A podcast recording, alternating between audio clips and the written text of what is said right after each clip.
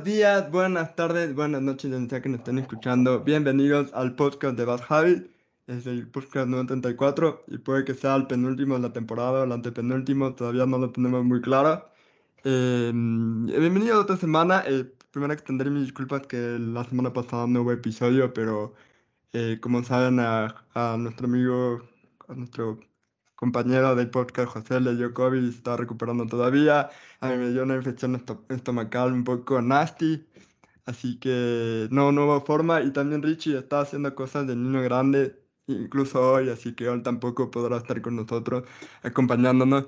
Pero eh, tenemos eh, un invitado que ya ha venido eh, algunas veces al, al, al, podcast. Estuvo la primera vez con, cuando hablamos sobre Lazo y Arauz hace más de un año. Y después estuvo en el live que hicimos de la segunda vuelta, también hablamos con él sin estar mal. Parece que estas son las dos apariciones que ha tenido. Y si esta es la tercera, eh, y Andrés Román, bienvenido eh, nuevamente. Eh, muchas gracias por estar aquí. No, qué bacán, qué bacán. Eh, gracias a, a, a, la gente de Bad Habits, qué bacán, como, como les decía antes de iniciar, he estado bastante conectado a la segunda temporada porque ha sido interesante, ha sido como como un respiro, digamos, de tanta política. Claro, porque nos, nos vimos por última vez eh, justo cuando fue ya el, ya después de la segunda vuelta. Y, de ahí, y claro, y de ahí ya vino temas políticos y tal, entonces ha sido bastante bacán escucharles. No, y qué gusto, qué gusto eh, poder estar aquí hoy para hablar un poco sobre ahora el tema de coyuntura, ¿no? Que es la CNCID. Así que qué bacán y gracias por, por invitarme. Sí, muchas gracias por, por conectarte. Todos sabemos que el tema de coyuntura es que Laucas al fin va a quedar campeón de, de la serie, También. de la serie A, ¿no es cierto? también, también. Mínimo Libertadores yo le veo. Y a ver, Andrés debería comentar un poco sobre las promesas que hizo, dependiendo si Lauquitas queda campeón y queda, queda en la Libertadores, ¿no? Ah, ah, exactamente, sí, sí, sí. Y, y, y, y aprovecho para la gente que, que me escucha ahí, que, que es una promesa. Eh, tengo, bueno, de hecho me hice dos promesas, el, porque son dos objetivos de la UCAS. El primero, si, si clasifica la Copa Libertadores, eh, me voy a rapar completamente, ya como... Y si es que por ahí queda campeón, eh, prometí caminar desde Carcelén hasta Chitogallo, el estadio, o sea, ir caminando con la camiseta de la UCAS y todo eso, recorrerme todo Quito, si es que queda campeón. Entonces, hay que quede registro para este año, porque sí, se invita a soñar el AUCAS. Ya, hay que, hay que mandarle este mensaje a Faría, José. No sé qué piensas para que, para que le motive a, a los jugadores. E esa es, esa es. No, nosotros por otro lado, José, estamos perdiendo con Imbabura, así que se, se va a hacer otro, otro año negro, lastimosamente, pero, pero bueno, no, no vamos a tocar ese tema. Pero no, vamos, vamos, a hablar sobre vamos a hablar sobre el tema de coyuntura que, que nos está hablando, que es sobre el tema de la Cinecid. Yo me acuerdo cuando hablamos sobre Lazo, cuando hacemos el análisis del candidato hace un año, eh, hablamos superficialmente de este tema, ¿no? Lo que pudiera suceder, porque era un tema que, una de las promesas de campaña de Lazo, eh, mejorar el ingreso de, de, de los estudiantes a, a, a, las universidades públicas por, eh, por, por medio de la ciencia, es decir, que era un órgano prácticamente inútil. No sé si estas fueron tus palabras, pero eso daba a entender, ¿no? Pero... Ya, ya, cuéntate otro chiste, loco. el, el, chiste de, de, libre acceso y que va a aumentar los cupos ya, ya está muy berreado, loco. Sí, sí. Mucha venta de humo. Pero bueno, Andrés, eh, hablábamos hace un ratito antes de empezar que tú has estado eh, trabajando acerca de ellos por ya tres gobiernos.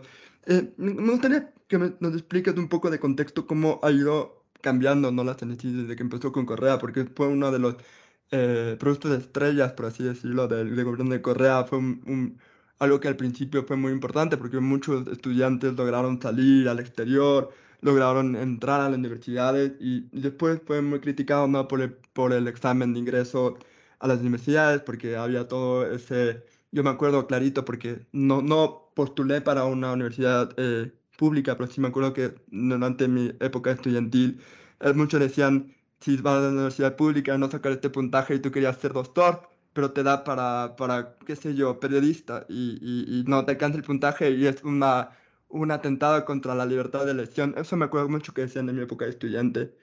Y, y porque yo repetía eso, ¿no? Repetía eso porque era la propaganda que me vendían en ese entonces. Entonces, explícanos un poquito cómo, cómo ha ido evolucionando la CNC, ¿no? Cómo era en la época de Correa, cómo fue donde, durante Moreno y ahora ¿Por qué hemos llegado a este punto con las? Bueno, yo creo que, y, lo dijiste eh, eh, muy puntualmente, ¿no? Eh, es uno de los emblemas del gobierno de, la Revolución Ciudadana, de Correa, de los 10 años, porque prácticamente es como que el, motor ejecutor de, de, Yacha y de esta economía del conocimiento y que se vinculaba con el Suma Causa y todo eso. Entonces, como que la CENESID era también un puntal para, para el desarrollo, el modelo de desarrollo económico que en cierta medida planteaba Correa es interesante porque, mm, bueno, yo, yo trabajo actualmente en la CNCID. Eh, sin ningún problema, no hay lío. Sí, sí, sí, sí podemos conversar tranquilamente. Entonces, yo, pero claro, yo estoy, yo, yo he vivido la transición de los tres gobiernos. Entonces, yo entré en el gobierno de Correa cuando eh, teníamos presupuestos, había becas, o sea, con decirte que eh, había 15 programas de becas habilitados a la ciudadanía, o sea, para docentes, para para médicos, para investigadores, ayudas económicas para gente que necesitaba para la tesis, o sea, cosas así.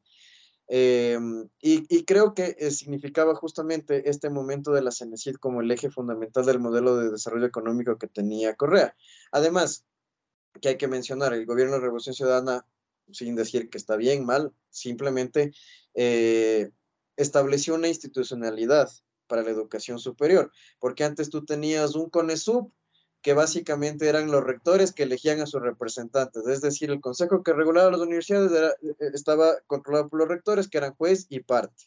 Tenías un IESE que, que, era autónomo, que pertenecía al Banco de Fomento, al Banco Central, y que te otorgaba, o sea, que era como un banco, pero con intereses más bajos. Y, y tenías un CONACID en su momento, eh, que era como un Consejo Nacional para investigadores, todo eso, pero claro, o sea, un Consejo Nacional con poco presupuesto y dado que la investigación, como se ven actualmente, no, o sea, los investigadores aquí en el país tienen que romperse el lomo porque no son muy bien considerados. Entonces creo que Correa estableció por medio de la CENESID como que le vinculó todas estas, estas o sea, el IESE, por una parte el CONESUB, eh, el, digamos, el, el, IESE o el IFTH, eh, también creó el CES, eh, que es el órgano regulador, el CASES, o sea, como que construyó una institucionalidad y eso funcionó. Y por ende, obviamente, estaba el tema del examen. Claro, de ahí, obviamente, yo viví la transición con Moreno. Con Moreno, cuando ya empieza el declive del Estado, eh, eh, te das cuenta, o sea, y fue foco, ver cómo lentamente o súbitamente, porque fue así de golpe, para bajó el presupuesto. O sea, por ejemplo, tenías 90 millones para becas y estaba desembolsado 12 millones no te alcanzaba nada, eh, ya no podías sacar programas, ya tenías complicaciones con el Ministerio de Economía y lo más turro que ya pasó eh, justamente en la pandemia, ya empezaron a despedir gente. Eh, para, nada, para nadie es un secreto, en mayo del 2020, por orden de presidencia en su momento, y como o sea, el, desaparecieron el IFTH y pasaba a formar parte de la CNCID, se fue casi 450 personas desvinculadas del Cenicientos. Fue un despido masivo brutal. Entonces, ¿qué significó lentitud de procesos? Dos, eh, una persona haciendo dos, tres cargos. Eh, y claro, operativamente funcionaba, pero ya no funcionaba porque se notaba la reducción del Estado.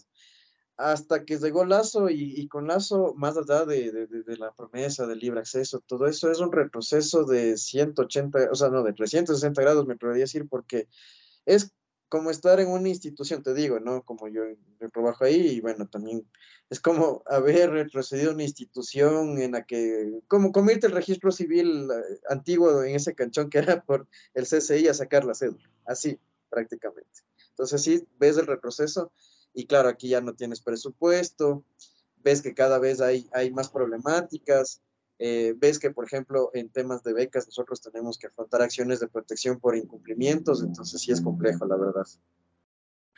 Eh, aquí sí quiero que te mojes un poco, como dirían por ahí, y conocer un poco más tu postura respecto al tema de la educación pública. ¿Cuáles consideras que fueron los hitos del anterior modelo que pueden estar en riesgo con los cambios que estamos viendo? Y no sé, y esto, este es un, punto que me parece interesante adicional. No sé si hay la data de tema de índice de diserción, índice de ingreso a la universidad, eh, previo, o sea, como que antes de Correa, posterior a Correa. eh, es para un trabajo, no mentira. me parecería interesante hacer un pequeño modelo econométrico de eso y no sé, si hay la data para, para analizar. No, de hecho sí, de hecho sí, y, te, la voy a compartir porque sí es interesante ver cómo la, variación es. Ajá, y ahí te, te, te, las comparto, José, ahí donde, donde puedes encontrar justamente y los links y todo eso. Em, a ver, rescatable, o sea, y, eso, y en eso no hay que negar, o sea, por más que se diga que la CNC no te deja estudiar, que el examen, o sea, del cuco y todo eso, eh, tú ves las cifras y tú tienes una alta, o sea, altas tasas de ingreso a la educación pública, o sea, de tasas de matrícula. Em, entonces, veías, o sea, veías participación efectiva, o sea, tenías, eh, qué sé yo, un medidor claro que tienes 500 mil personas rindiendo el examen a nivel nacional, eh, compitiendo por el número de cupos, entonces eh, tuviste mm, cifras altas, entonces viste que se democratizó un poco el acceso, ¿no? Se democratizó el acceso porque ya no era este tema de universidad restringida, sino que más bien ya tenías órganos reguladores que te establecían lo que, lo que hay que hacer y lo que no hay que hacer, como, y, te estableció también una ley orgánica de educación superior que te decía hasta dónde eh, eh, el rector, el consejo universitario de la universidad tiene como tiene intromisión, hasta qué, hasta qué momento puede haber la, eh, la coparticipación con los estudiantes, trabajadores. Entonces, y también tuviste un, un incremento brutal de oferta académica, eh, universidades que se repotenciaron, porque obviamente como tenías un modelo que te establecía eh, una calificación, una acreditación, la famoso, el famoso CACES, que ahora se llama CACES, que te establecía un modelo de acreditación. Claro, en todo el momento que tú a las universidades les categorizas y obviamente tienes a la Universidad de o tenías a la Universidad de Guayaquil en la categoría D, es decir, la que, que, decía que tienes que cerrar porque no, no garantizas ni educación ni calidad y una universidad la más grande del Ecuador, más, más de la central. Entonces, si era para preocupar y darte cuenta cómo estaba el modelo de educación superior, entonces las universidades potenciaron, eh, se estableció un escalafón, a los profesores también les categorizaron conforme les subieron los sueldos en educación pública. Entonces, permitió, permitió también que, que, las universidades eh, se, o sea, se constituyen y las universidades pequeñas, mm, o sea, no se diga así. Fruto de eso es que, por ejemplo, tú tienes una universidad estatal de milagro, la UNEMI, que es la mayor universidad virtual pública del país, o sea, eh, tiene la mayor tasa de acceso y de matrícula en educación virtual del país. Y eso es porque la UNEMI al recibirla, o sea, ya también hacer la distribución de los recursos que establece el CENESID y el CASES, eh, eh, como que también para darte más recursos te comprometía la universidad a hacer mejoras, a que, a que hagas investigación, a que categorices profesores, entonces como que permitió ese crecimiento. Entonces, claro, es un cambio y un retroceso brutal porque eh, tú tenías, obviamente, eh, eh, no es lo mismo la tasa de matrícula efectiva que la tasa de deserción. Y lamentablemente vivimos en un, en un país inequitativo y sobre todo en sectores urbanos marginales, donde muchas veces, si bien hay acceso a la educación pública por A o B, por situación económica, lo que fuera, mucha gente deserta porque prefiere trabajar. Justamente por eso nosotros establecimos, y te digo ya con conocimiento de causa, un programa de becas nacionales para la gente que rendía el examen y que era de estrato eh, pobre o extrema pobreza en el registro social, recibir una mano, como un sueldo básico para que no tenga esa motivación de abandonar los estudios por trabajo, sino que continúe los estudios porque tiene un, un estímulo económico. Entonces, claro, tú ves ahora el retroceso que se ha notado, evidentemente también en temas de, de institucionalidad, por ejemplo, el examen ah, realizaba el INEVAL, después por la optimización del Estado ya el INEVAL no hacía, pasó nuevamente a la CENESID, la CENESID tuvo que construir un modelo en, en aquel entonces, entonces sí, te das cuenta también por la optimización del Estado y la reducción del, gasto público y tal, como también va reduciendo. Obviamente las universidades tú les dejaste de dar más, menos recursos, entonces no podían abrir cursos, eh, no podrían garantizar más cupos, no podían eh, contratar profesores. Entonces se nota el retroceso y por eso tú tienes, y, es, muy, es muy, o sea, es, es demasiado brutal para darte cuenta cómo cómo al menos con el gobierno actual no se cumple lo que, lo que se prometió en campaña y al contrario, ni, y ni, con, ni las cifras con Moreno son así.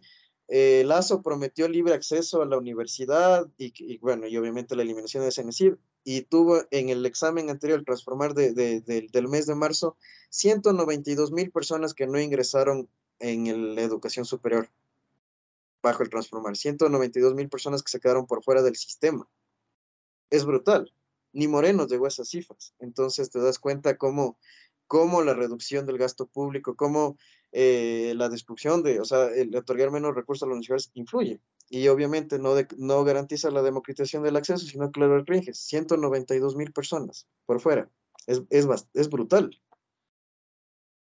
Es muy interesante que digas eso, ¿no? Porque mucha gente decía, ah, con la eliminación de la TNT vamos a abrir más cupos para, para, para las personas, vamos a abrir más cupos y, y todo esto incentiva, no, no abre más cupos, sino más bien, eh, como tú dices, no impides que más gente acceda a, tenga acceso a, la universidad, ¿no?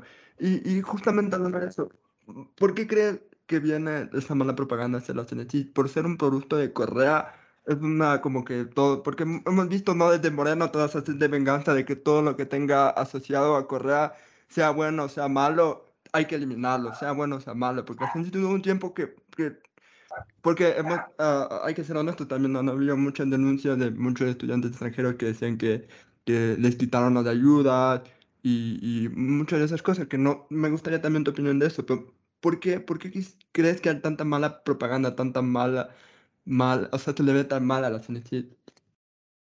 Obviamente, obviamente eh, el tema de Correa va a estar presente y va a, va a seguir presente, porque claro, la CENESID era uno de los, digamos, eh, obras emblemáticas del gobierno de Correa, eh, el tema de René Ramírez, Yacha y todo lo que, lo que eso tiene que ver con eso. Pero también tiene que ver con, o sea, y ahí es un problema que, que tenemos como país, quizás la falta de comprensión lectora y de lectura como tal, o, o, de, o de incentivar a la lectura, a la investigación parte también del desconocimiento, porque mucha gente te dice, y, escuchas, la CENESID no está dando cupos, la CENESID no me deja estudiar cuando no es necesariamente la CENESID no es quien da los cupos. Las universidades dan los cupos conforme, eh, conforme los recursos que tenga que le permitan contratar profesores, tener aulas disponibles. Entonces es todo un sistema y eso está reglamentado en la Ley Orgánica de Educación Superior. Entonces, cuando, la, cuando explico en, en, breve resumen cómo funciona el proceso de admisión para que sea más entendible, para que no se entienda que es la CENESID la que está eh, o, la que no te deja estudiar. Cuando ya se acerca el, el eh, en este caso, régimen Costa, que es en enero, régimen Sierra, que es en julio, más o menos, como las graduaciones, eh, de nosotros tenemos a los bachilleres, que, que, van, que van a la educación superior y también, claro, también el público en general, porque el, el, la plataforma no está cerrada para ninguna edad, o sea, desde los 18 años tú puedes postular. Eh, han existido postulantes de la universidad pública de 63, 64 años y, no, y, y tienen su cupo sin ningún, sin ningún problema. Entonces, eh, la CENESID eh, negocia con las universidades cuántos cupos van a aperturar entonces las universidades, conforme su ejecución presupuestaria, su capacidad operativa, su planta docente, te dice, por decirte, en medicina tengo, me alcanza para financiar, qué sé yo, eh, ocho, ocho, eh, ocho paralelos del primer semestre. Me alcanza para ocho paralelos, entonces tengo estos cupos, ya, y estos cupos los que, los que, los que, los que te voy a otorgar. Obviamente la CNC también negocia diciéndole, ok, si usted me abre más cupos, yo en la fórmula de distribución de recursos le otorgo más, o sea, más recursos, le doy más puntaje en la metodología, eh, pero tiene que mejorarme eh, la calidad docente, la acreditación, por poner un ejemplo. Entonces, las universidades son quienes entregan los cupos. Ya, una vez que entregan los cupos, se abre, la, eh, se abre la plataforma, la gente rinde el examen, ok. La nota del examen. La nota del examen no la pone la CENESID o no es necesariamente todo el examen de la CENESID. El 60% de la nota es el promedio del bachillerato. Para esto la CENESID con el Ministerio de Educación hacen un cruce de la base de datos. El promedio del bachillerato y el 40% es el examen. Y ese es el promedio de la nota. Ya. Eh, obviamente, y aquí viene también por qué se dice que sí, que no dejan estudiar, que por ejemplo, por qué a medicina la central, por ejemplo, casi mil para poder ingresar. Al momento, eh, y eso también tiene que ver con un tema cultural. Lamentablemente aquí en el Ecuador seguimos con el tradicionalismo de eh, tenemos que estudiar la carrera más rentable, la carrera que más me dé plata, la carrera que, que estudió mi papá, mi mamá, mis familiares más cercanos, eh, tengo que ser abogado, ingeniero, médico, como tal. Entonces, obviamente, se van a saturar porque existe a nivel cultural esa predisposición de que si es que tengo que ser abogado porque eso me da réditos, tengo que ser ingeniero por esto. Entonces, hay muchas carreras que se quedan por fuera.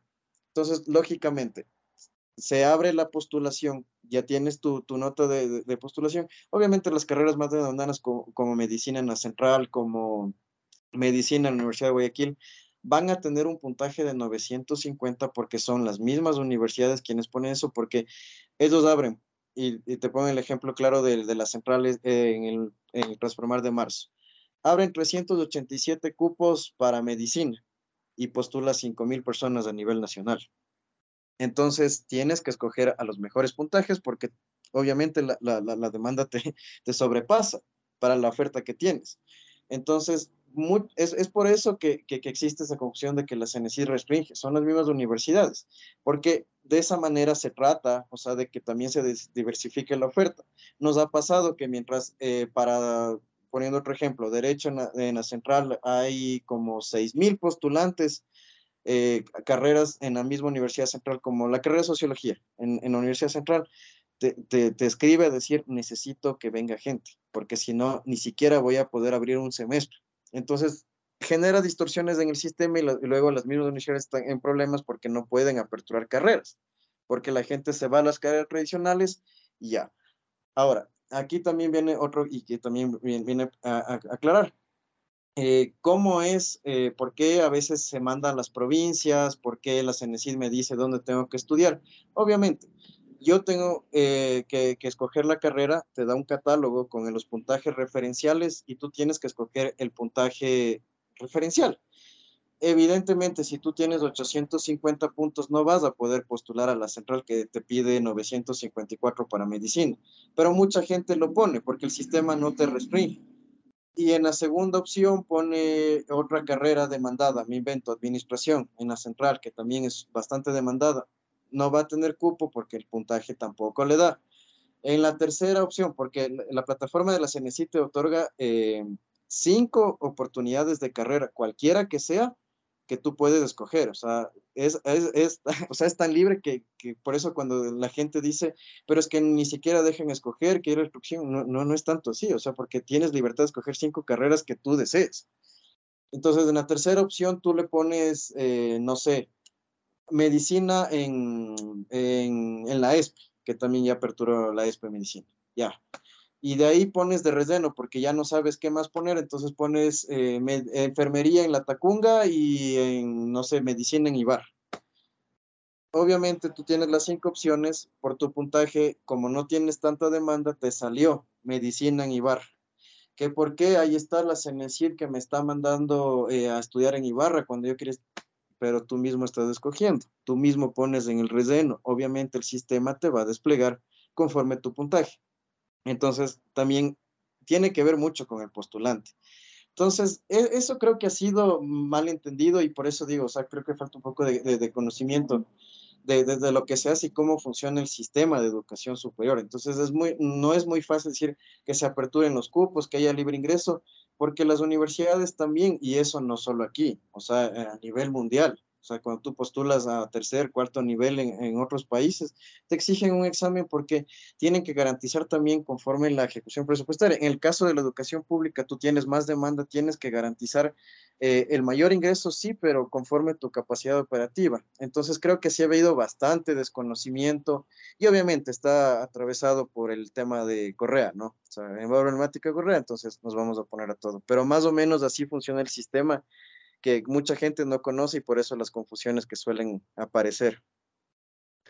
Sí, es que siento que también, perdón, José, tengo que decir que siento que también es mucha la crítica del típico estudiante de la CFQ que, que, que a él sí le dejan escoger la carrera porque tiene dinero para entrar a una universidad privada. y que no, sí, es verdad que la San Francisco también te demanda cierto puntaje para que accedas a carreras, pero por lo general alguien que va a una universidad privada también fue a un colegio privado que le dio las herramientas para estudiar y poder llegar a esos puntajes, ¿no? Y, yo estoy seguro que en la universidad, en las escuelas públicas, en las universidades públicas, uno cree, ¿no? también me parece que también es el problema del conocimiento de la educación pública en general de parte de muchos que sí tienen las posibilidades para poder escoger una carrera. Exactamente. Eh, eh, yo eh, ahora quiero que te mojes para el otro lado.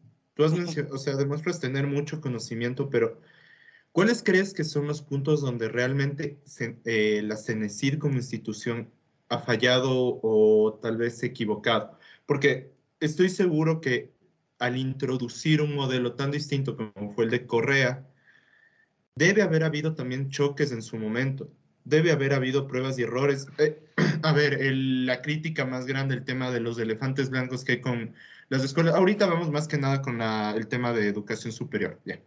Eh, muchos critican, por ejemplo, el tema de Yachay, por ejemplo, como elefante blanco. Obvio, no digo que es un elefante blanco porque de lo que entiendo ha tenido, eh, avanza bastante en tema de investigación y yo creo que no sé, la investigación es uno de los ejes más importantes que se deberían desarrollar.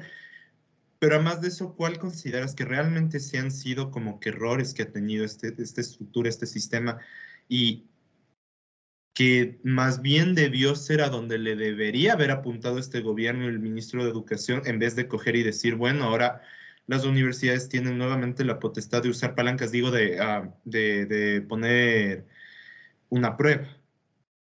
Claro. Bueno, ahí sí con conocimiento de causa también te puedo decir eh, que una de las grandes fallas que, y ahí sí no, o sea, ya, mm, claro, obviamente no depende tampoco del postulante como tal, sino que depende también del sistema del que viene, es las graves, o sea, inequidades que existen en educación media, en educación de bachillerato. O sea, y eso, eso se refleja, no hubo esa conexión primero, esa vinculación directa entre, entre educación superior y bachillerato. Entonces, obviamente, y me acuerdo clarito cuando implementaron la política del grupo de alto rendimiento, que digamos, la gente que rendía el examen y, y, era del GAR tenía acceso a beca internacional porque eran los mejores estudiantes a nivel nacional y había premios, todo eso. Finalmente terminaban siendo estudiantes de colegios privados de Quito. Ya, entonces no es que era efectivamente a gente que, o sea, por méritos académicos muy de acuerdo, pero no era, o sea, alguien que, por ejemplo, de escasos recursos, pero que es excelentemente, o sea, tiene excelencia académica. Entonces, eh, creo que sí, o sea, no, no, no, no, no se canalizó o no se corrigió o, o no, no, no hay, o no hubo esa panorámica de, de, cómo también está la educación media, ¿no? No hubo ese empate. Entonces, lógicamente, tú eh, tienes un, ni siquiera le pongas un colegio eh, de los más caros de Quito, no, no, un colegio promedio, un colegio de, una pensión, un colegio particular con una pensión mensual que se dio unos 400 dólares. Así, ya. obviamente tiene clases de inglés, tiene formación, o sea, tiene una formación. No es lo mismo que, qué sé yo, un colegio que está en San José de Morán o en Carapungo, eh, en Carcelén Bajo, eh, un colegio público con un solo docente como tal. Entonces, ese tipo de cosas obviamente se reflejan en, en, al momento del examen. Entonces, creo que el error fundamental fue pensar, y eso es el error fundamental de, del gobierno de Correa también, esa lógica muy tecnocrática de pensarnos, o sea, pensarnos tecnocráticamente, o sea, no, no aterrizar un poco lo que es el Ecuador. Entonces, tú tenías, eh, o sea, pensabas a la gente como número.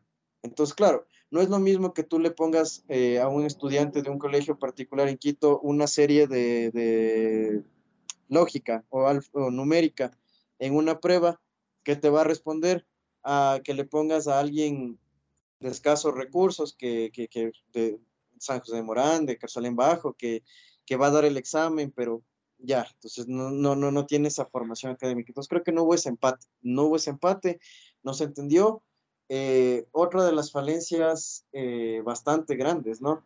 Que, tuvo también que ver un poco con esta bonanza petrolera que tuvimos, es que se dio bastantes recursos a las universidades. Y en esto hay que ser bastante enfáticos. Si bien las universidades y, eh, hemos peleado, hemos dicho que sí, que no se reduzca el, presupuesto para educación superior, que eso es lo peor desde el gobierno de Moreno, pero hay que ser sinceros. Hay las universidades públicas, no, no, no es que tampoco eh, son eficientes en su gasto, ¿no?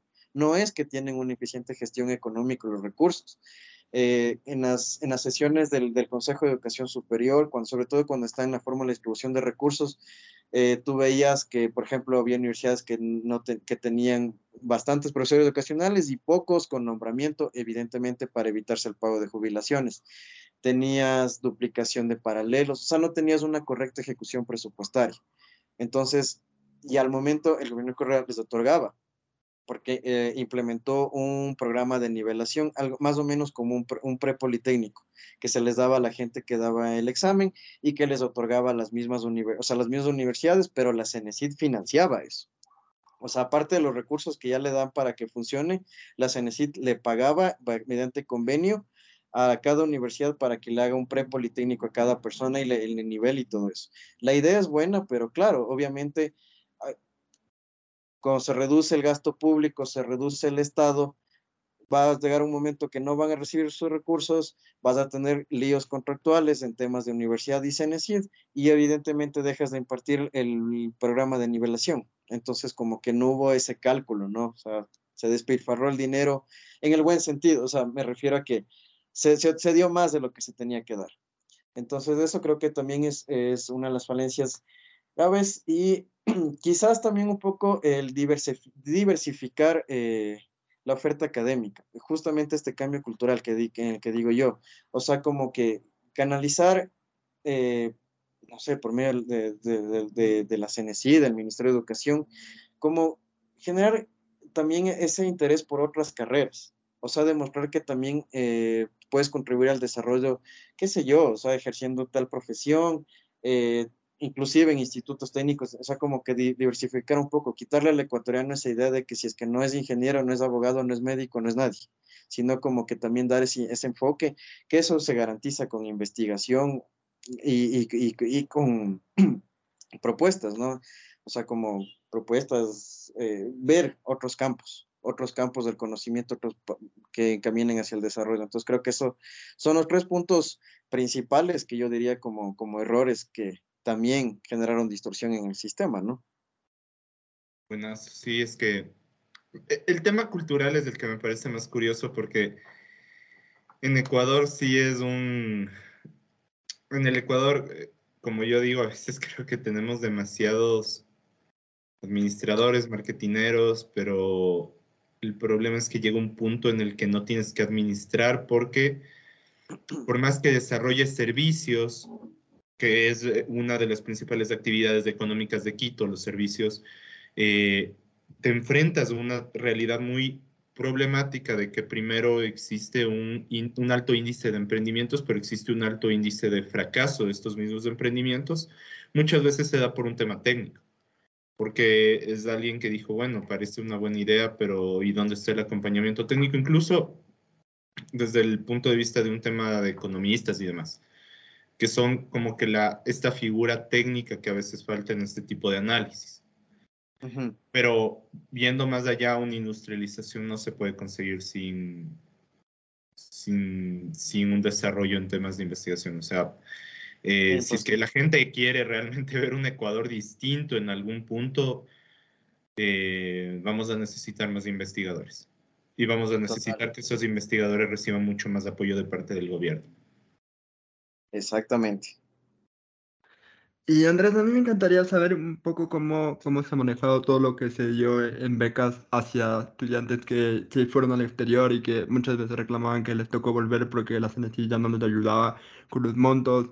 Imagino que tenía que ver mucho con los recortes de presupuesto que se fueron enfrentando mientras eh, salía Correa y todo eso, pero ¿crees que ahí la CNC hizo mal algo? Eh, ¿qué fue lo, lo que ocurrió? O sea, con todos los estudiantes que que muchas veces están en el país y con esa ayuda intentan eh, eh, superar sus conocimientos, eh, obtener conocimientos que acá no, no conseguirían, ¿no?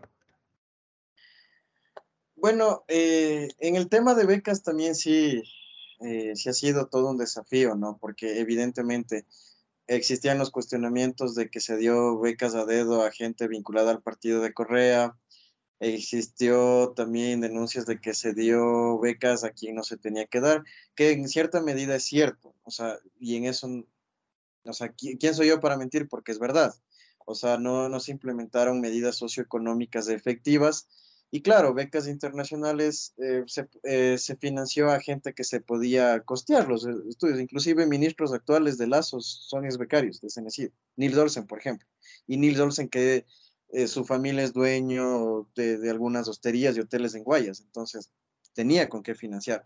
Quizás errores, sí, sí los hubo. Eh, quizás al momento del regreso también, pero esto, esto, esto está pensado también como el tema cultural que tenemos, ¿no? Regresaban los becarios estudiando cualquier ingeniería, temas de innovación, de investigación que están en, en boga, o sea, en, en, otros países, vienes acá y realmente no tienes mayor oportunidades, porque tienes este, este, esta mentalidad que solo las eh, profesiones funcionales y tradicionales son las que te sirven y, no le apostamos a la investigación, entonces tenías la problemática de que retornaban y, en qué trabajaban.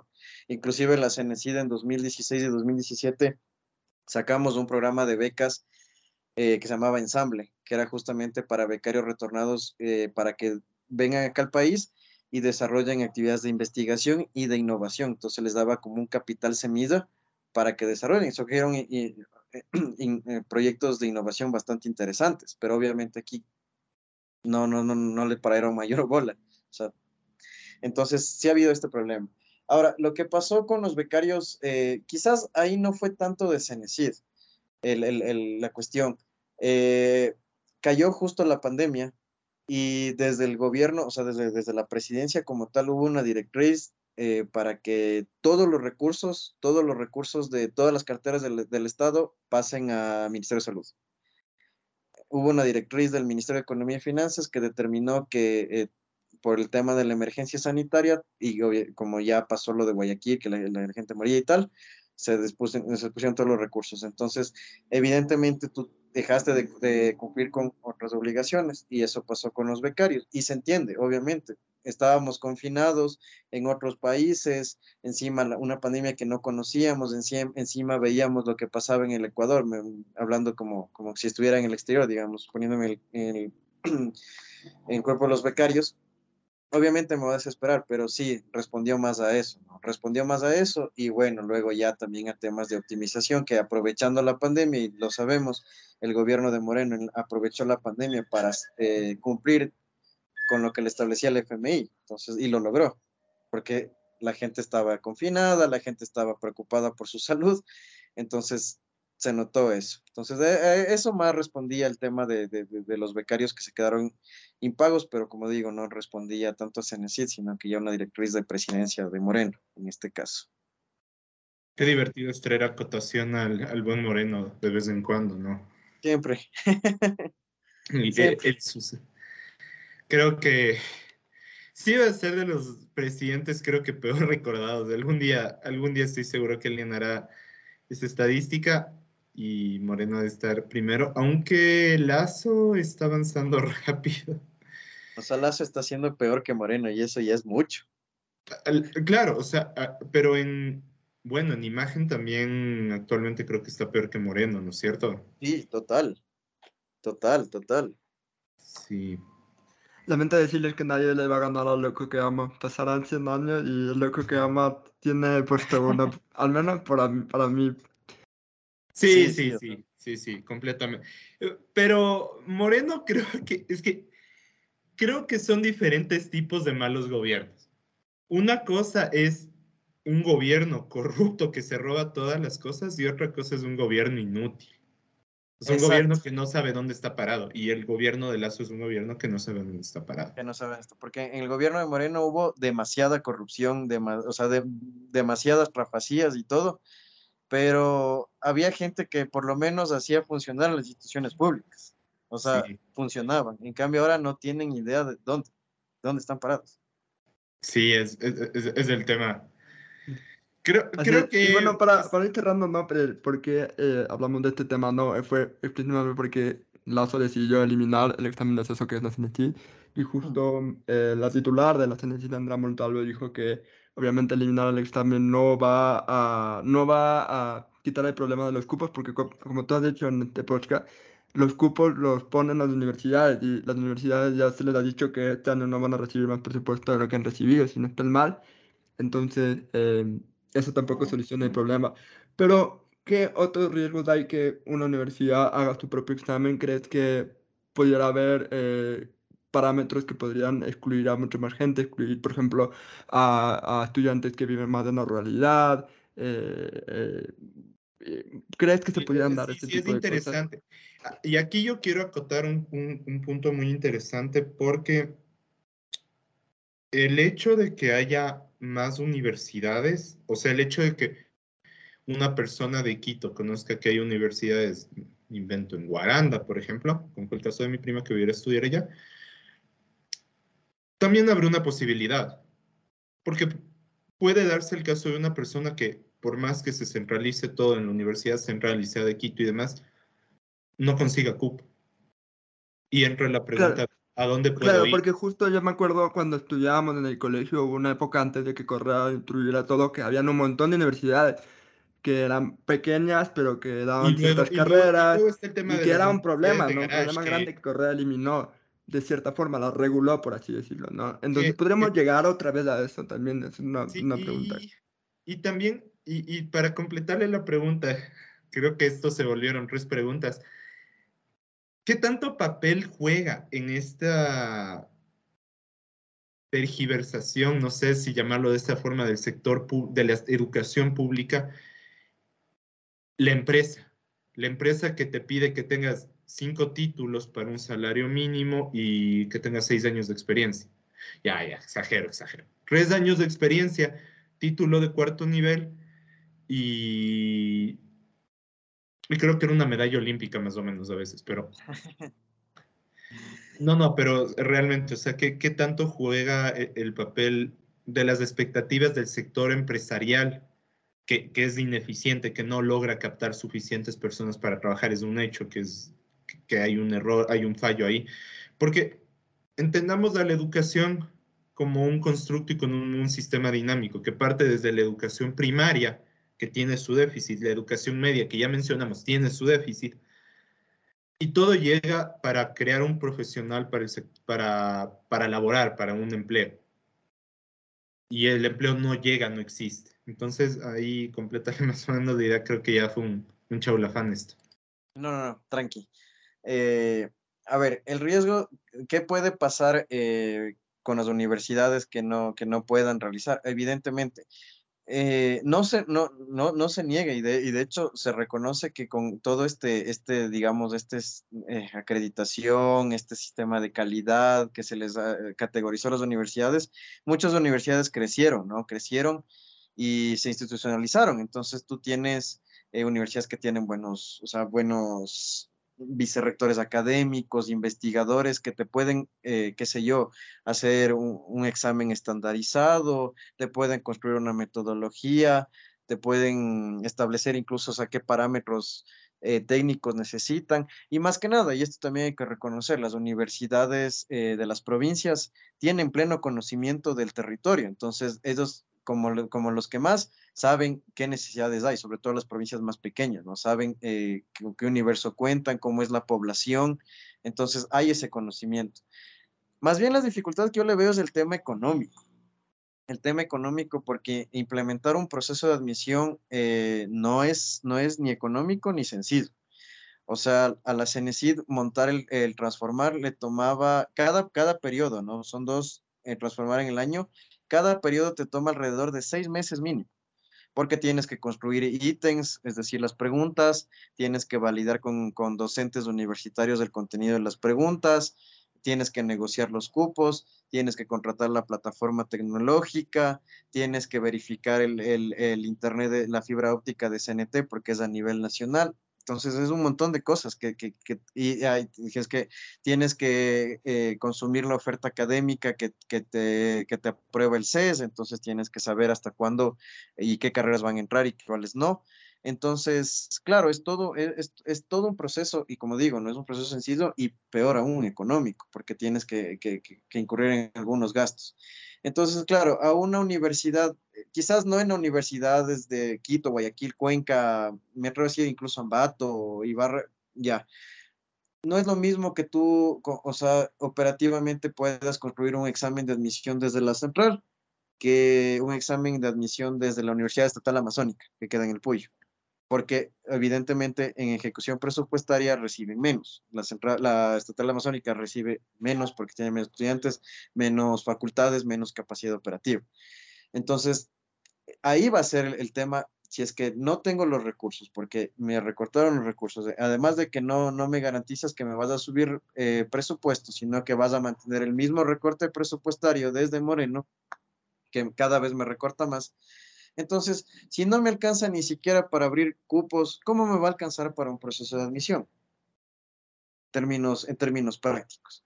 Entonces, eh, obviamente la CENESID puede dar la asesoría y eso, eso es, tengo entendido en el reglamento general de la, de la LOES que se firmó donde se elimina el examen, la CENESID puede brindar la asesoría técnica. Muchas de las universidades incurrirán nuevamente que la CNC le asesore técnicamente porque no van a tener el conocimiento, los recursos para poder desarrollar un proceso de admisión. Y más si es que ya tienes un proceso de los bachilleres que salen en la costa en enero y que ya tienes y que entran en marzo a clases. Entonces vas a tener este, este tema. Entonces creo que por ahí ver cómo, cómo se garantiza la democratización, porque claro, tú tenías un transformar, un examen regulado por un reglamento, un reglamento que inclusive te daba más puntaje por acciones afirmativas, si es que eres discapacitado, eh, em, si es que eh, pueblos y nacionalidades, si es que víctimas de, de femicidio y violencia de género, inclusive PPLs, porque los PPLs rinden el examen transformar los PPLs tenían un puntaje adicional justamente para que puedan estudiar, o sea, como una, un mecanismo de, o sea, que, puedan vincularse al sistema de educación superior en educación virtual y puedan sacar una tecnología, una carrera. Entonces, ellos, y tenían un puntaje adicional. Entonces, ahora, ¿cómo garantizas? ¿Quiénes van a estudiar? Entonces vas a tener tasas de deserción bastante altas, bastante altas, porque no van a entrar ni a la, universidad pública, ahora ni siquiera hay la CNC, sino la misma universidad me está diciendo que no. Entonces, ¿qué me queda? O trabajar, o en el peor de los casos, dedicarme a actividades como la delincuencia, el narcotráfico, que ahora está en boga. Entonces, generas una crisis social. Y contestándole al José justamente lo que, me, lo, que decía, eh, ¿qué tanto eh, tiene que ver la empresa? Creo que y aquí hay que ser muy sinceros, el empresario ecuatoriano le apesta el Ecuador, hay que decirlo. O sea, el empresario ecuatoriano, si es que puede, si es que puede esclavizar, lo hace. Lo hace. O sea, porque eh, no hay esa vinculación efectiva de que, que te digan, o sea, el sector empresarial, necesito formación te digo porque desde Cenecid, en, en, materia becas, que es donde yo, donde yo trabajo, nos hemos reunido con, con representantes del sector productivo, con cámaras, con, con gente que te puede decir, bueno, necesito este capital humano con el cual yo puedo generar. Nos hemos reunido y dicen, sí, o sea, cuando tengan acá me avisan y pueden hacer pasantías de un mes, o sea, no hay ese interés, o sea, no, y peor si le dices, pero es profesional calificado, sí, nos pasó con, el programa de becas que les conté, el programa de becas de ensamble. Eh, o sea, hicimos el contacto con incubadoras para que puedan desarrollar sus proyectos, luego no les paraban bola, luego fingían demencia, luego no le dieron el auspicio o el aval que necesitaban, cosas así. Entonces el empresario ecuatoriano no, no te establece, por eso nosotros eh, escogemos, en el caso de becas, áreas del conocimiento, tenemos que hacer un informe conforme los objetivos del desarrollo, del plan de desarrollo, porque ni siquiera como empresarios hay una agenda hacia el desarrollo o que, o que, o que se sepa desde el sector productivo, tengo que potenciar, no sé, la pesca, no, hay una desconexión total, como digo, creo que el empresario ecuatoriano le apesta el Ecuador o se sirve de, pero no, no, no es como que potencia eso. Entonces, evidentemente, el capital humano no es considerado y por eso tienes a gente que te pide tres años de experiencia, cuatro años de experiencia recién graduado de la universidad. Pero ¿cómo genera si es que la misma empresa privada no te genera mecanismos de participación? Qué divertido es hablar de la miopía que tiene la empresa privada en, un podcast un martes a las nueve y media de la noche. Nunca va a faltar eso realmente porque, porque es verdad, o sea, hay, una miopía bastante marcada. Eh, oh, lo escucharon de Andrés, o sea, todo el acercamiento que puede tener la CENESID para impulsar proyectos para, para que el capital humano sea un poco más respetado, pues sí se queda un poco atrás. Eh, los canales del, del, Estado como, el, como Teleamazonas y Ecuavisa, que ahora son canales del Estado prácticamente, eh, venden la idea justamente de que va a haber menos diserción, va a haber más ingreso a universidades. Y bueno, también ven la idea de que el gobierno de Lazo ha estado bien y no sé, cuál es el sentimiento popular, a cierto, lo odio. Eh, creo que es importante tomar en cuenta esos detalles em, de cara al reto que se viene porque este tipo, o sea, porque sería interesante realmente antes de que esto suceda, eh, con evidencia empírica ver los niveles de diserción antes después, con evidencia empírica entender qué era, cómo fue el antes y el después de la cantidad de estudiantes, de la misma inversión de las universidades, aunque sabemos que hubo una época de bonanza en el Ecuador por el tema del petróleo. Ahorita tenemos un petróleo alto, no hay una época de bonanza, sino todo lo contrario. Eh, sí, sí sería interesante hacer un análisis. Yo me comprometo a hacerlo tal vez para la tercera temporada. Y le invito al Andrés para grabar un video. De una, de una, me apunto, me apunto, José sí. Cuando acabe, cuando acabe, porque no, no es, hay, hay un modelo que se me ocurre que puede funcionar bien y es, es interesante realmente. De una, de cabeza. No, ya tienen aquí en exclusiva algún tema que vamos a hablar la, la próxima temporada. Eh, y Andrés, así para cerrar el tema, le acaban de quitar a la una de las competencias más importantes que hace la institución. ¿Qué le queda a la CNCID ahora? Eh, ¿Le queda ser eliminada como institución? ¿Qué, qué, qué piensa del futuro de la institución? Yo creo que, bueno, también con esta promesa de cerrar la CNCID, que es otra de las promesas incumplidas de este gobierno, vemos que, que es experto en eso, eh, no es tan fácil tampoco, ¿no? No es tan fácil, porque como, como lo dije al inicio, creo que uno de los, o sea, de, de, los logros del gobierno de Correa de la Revolución Ciudadana fue que le dio una cierta institucionalidad a la educación superior, al sistema de educación superior. Entonces, claro, si bien nosotros ya no tendríamos la competencia del acceso, que es el 55 o 60% de, de, de, los temas que maneja CENESID, eh, pues nosotros tenemos el registro de los títulos. O sea, tenemos la competencia, el registro de los títulos. Entonces, eh, ¿a quién le otorgas eso? Si es que eliminas CENESID, ¿quién va a registrar los títulos? ¿Quién te va a reconocer? Todo, a, nivel mundial hay, un, hay un, una institución que te reconoce un título. Entonces, esa una. Eh, la CENESID tiene, eh, maneja el Sistema Nacional de Investigación. La CENESID tiene la rectoría de los institutos públicos de investigación.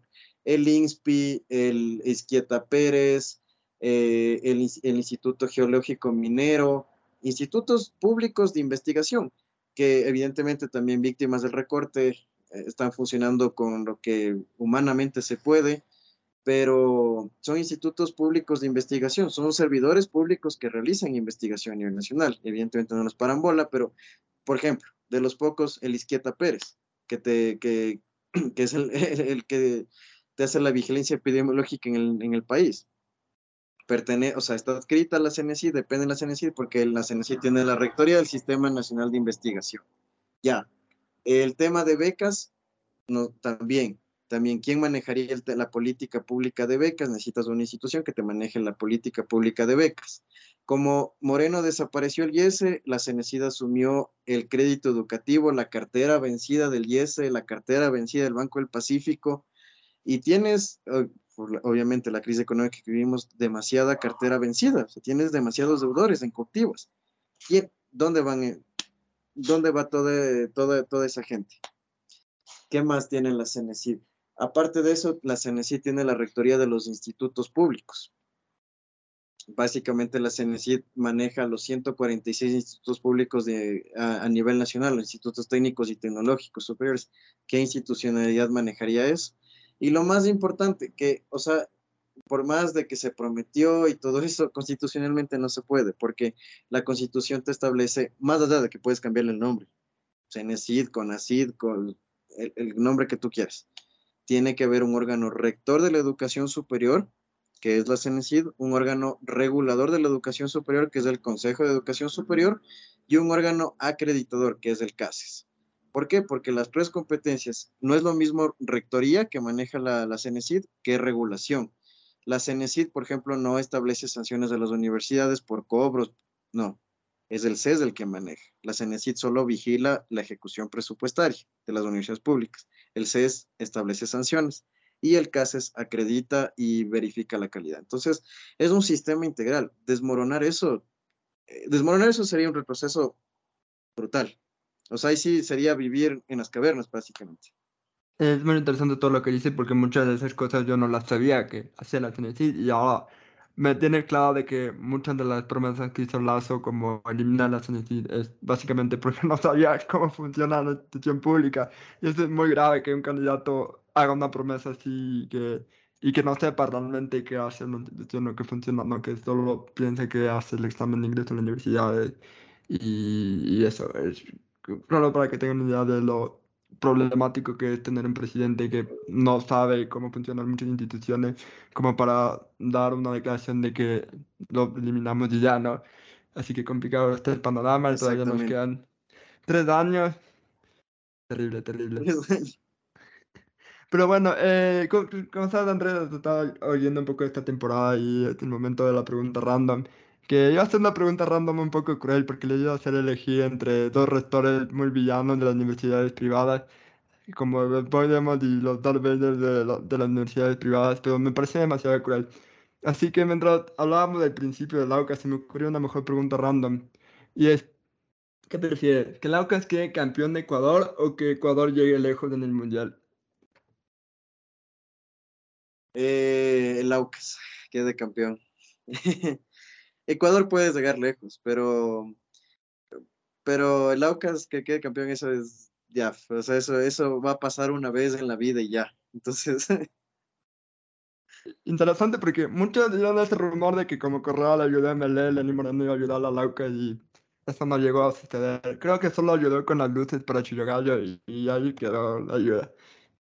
Solo, Fue más una cuestión de rodas, me parece porque fue tan corrupto el gobierno de Moreno que la, que la plata que, que, le dio a Ocas se robaron, la plata. o sea, tan corrupto, así la misma gente, ya, entonces ni siquiera llegó así, la plata.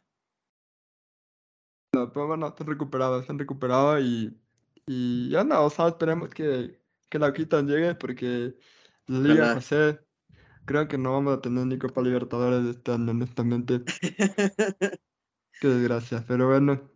Te firmo, Si me preguntas entre ir a la Libertadores y que Ecuador marque un gol en el Mundial, te diría que la Libertadores. Así de mal siento que esta liga, en serio. Wow, qué, qué choqueante. Yo estoy, no, no lo esperaba. Yo no, no pensé que andaran tan poco patriotas. No, mentira, es broma. Eh, mal, mal. Realmente luego, luego de que hicieron un homenaje a, a cierto cuerpo represivo del gobierno, Sinceramente creo que todo lo que le pasa ahorita es karma. Sí, sí, sí, totalmente de acuerdo. Totalmente de acuerdo.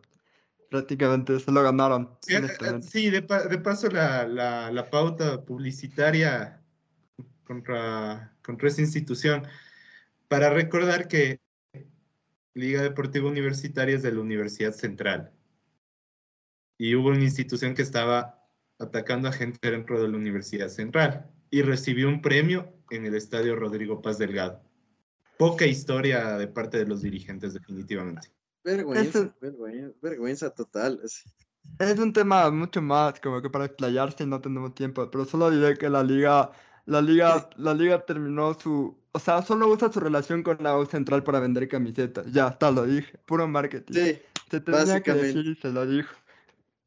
Así que que nada, es, marketing. Pero bueno, eh, Andrés, muchas gracias por haber venido a, a este, a este episodio. Ha sido muy interesante hablar de la CNC, porque aparte me enteré de muchas cosas que no sabía que la CNC hacía. Como sabes, eh, los medios de comunicación tradicionales también eh, desinforman mucho, manipulan mucho la información. Lastimosamente es la que yo ya de, de joven y ya después de la pandemia empecé a enterar de ciertas cosas, porque especialmente conozco muchas personas, como el Néstor Gepetto, que ha venido acá, que estudió en la universidad pública, tengo familiares que han estudiado en universidades públicas, que, que fue cambiando un poco la percepción, ¿no? Y aprender un poco más eh, de las universidades ha sido súper interesante. Eh, esperamos que puedan navegarte eh, temporal que se les está viniendo, ¿no? Porque incluso podría estar seguro que muchas universidades de cierta forma les van a pedir ayuda, no sé si que ya han habido ese acercamiento ni nada, pero estoy seguro que van a necesitar que les ayuden de una u otra forma, lamentablemente. Eh, pero bueno, eh, muchas gracias por haber venido. No sé si tengan alguna reflexión final o algo para cerrar, eh, o quieras decir algo de algún proyecto que estés haciendo o algo. No, bueno, quizás ahí estar pendientes, estar pendientes, igual ahí les contaré, les contaré cómo, cómo van las cosas por allá. Gracias nuevamente por el espacio, qué bacán, qué bacán volver a, a Bad Habits, como digo, me, he vuelto fan de, de, su, de su podcast y lo escucho siempre y qué bueno ser parte de esta segunda temporada que ha estado brutal, así que pilas también la tercera. Eh, el Lauquitas quedará campeón y, y, nada, y también ahí, si es que quieren hablar de fútbol también, bienvenidos, porque también le, hacemos al fútbol. Así que sí, sí merece hablar también sobre la Liga Pro y el fútbol ecuatoriano. Pero más nada de eso, bacán. Y sigan adelante, que su proyecto es muy bacán. Ahorita me acordé que justo tuvimos de un clásico en Casablanca hace poco, que fue un partidazo, que quedaron 4-4. 4-4, exacto. Un partido, sí, sí, es verdad. Cierto, qué golazo se marcó. Oye, qué, qué triste es pensar que medio equipo de esta liga salió. Bueno, eso explica. Liga va a volverse el Espoli, con eso diré todo. ¿Cómo va a ser el nacional? El nacional de esta década. No, no, no, el Espoli. El nacional es del nacional. Nosotros vamos a hacer el Espoli este paso. Mira. Ya comenzaron, ya, comenzaron vinculándose, loco. ¿A todo esto qué pasó con el Espoli? Siento que están volviendo muchos equipos vintage de, de, mi infancia, tipo Imbabura. Eh, el 9 de octubre no fue parte de mi infancia, pero sí volvió como que, claro, con la plata de los Bucaram. Eh, pero, pero, bueno, volvió. Eh, solo falta que, que, que, revivan al Banco Filambanco y salga el equipo Filambanco a jugar la Liga Pro. Solo falta eso nomás. Solo falta eso, porque ya se siente muy de los 90, como hemos dicho en este podcast. Bueno, Andrés, eh, muchas gracias por venir. Yo creo que la próxima semana sí será el final de temporada. Se supone que es el debate, pero siempre que prometo algo no sucede, porque se supone que íbamos a hablar del aborto y no sucedió. Creo eh, que, oye, oye, podemos grabar uno primero del aborto y luego. Eh, y luego el debate. No sé, José, no sé. No, estoy, necesito empezar a filmar esta tercera temporada o llegar a septiembre más estresado de lo que ya estoy. Así que tal vez tengamos que mover a la tercera temporada. O tal vez quedan dos capítulos, quién sabe. Hay que hablar también con Richie, porque yo honestamente le que está muy ocupado últimamente. Eh, así que habrá que, que dialogar con él. Andrea, muchas gracias por haber venido y a la audiencia, eh, muchas gracias por escuchar. Nos vemos la próxima semana.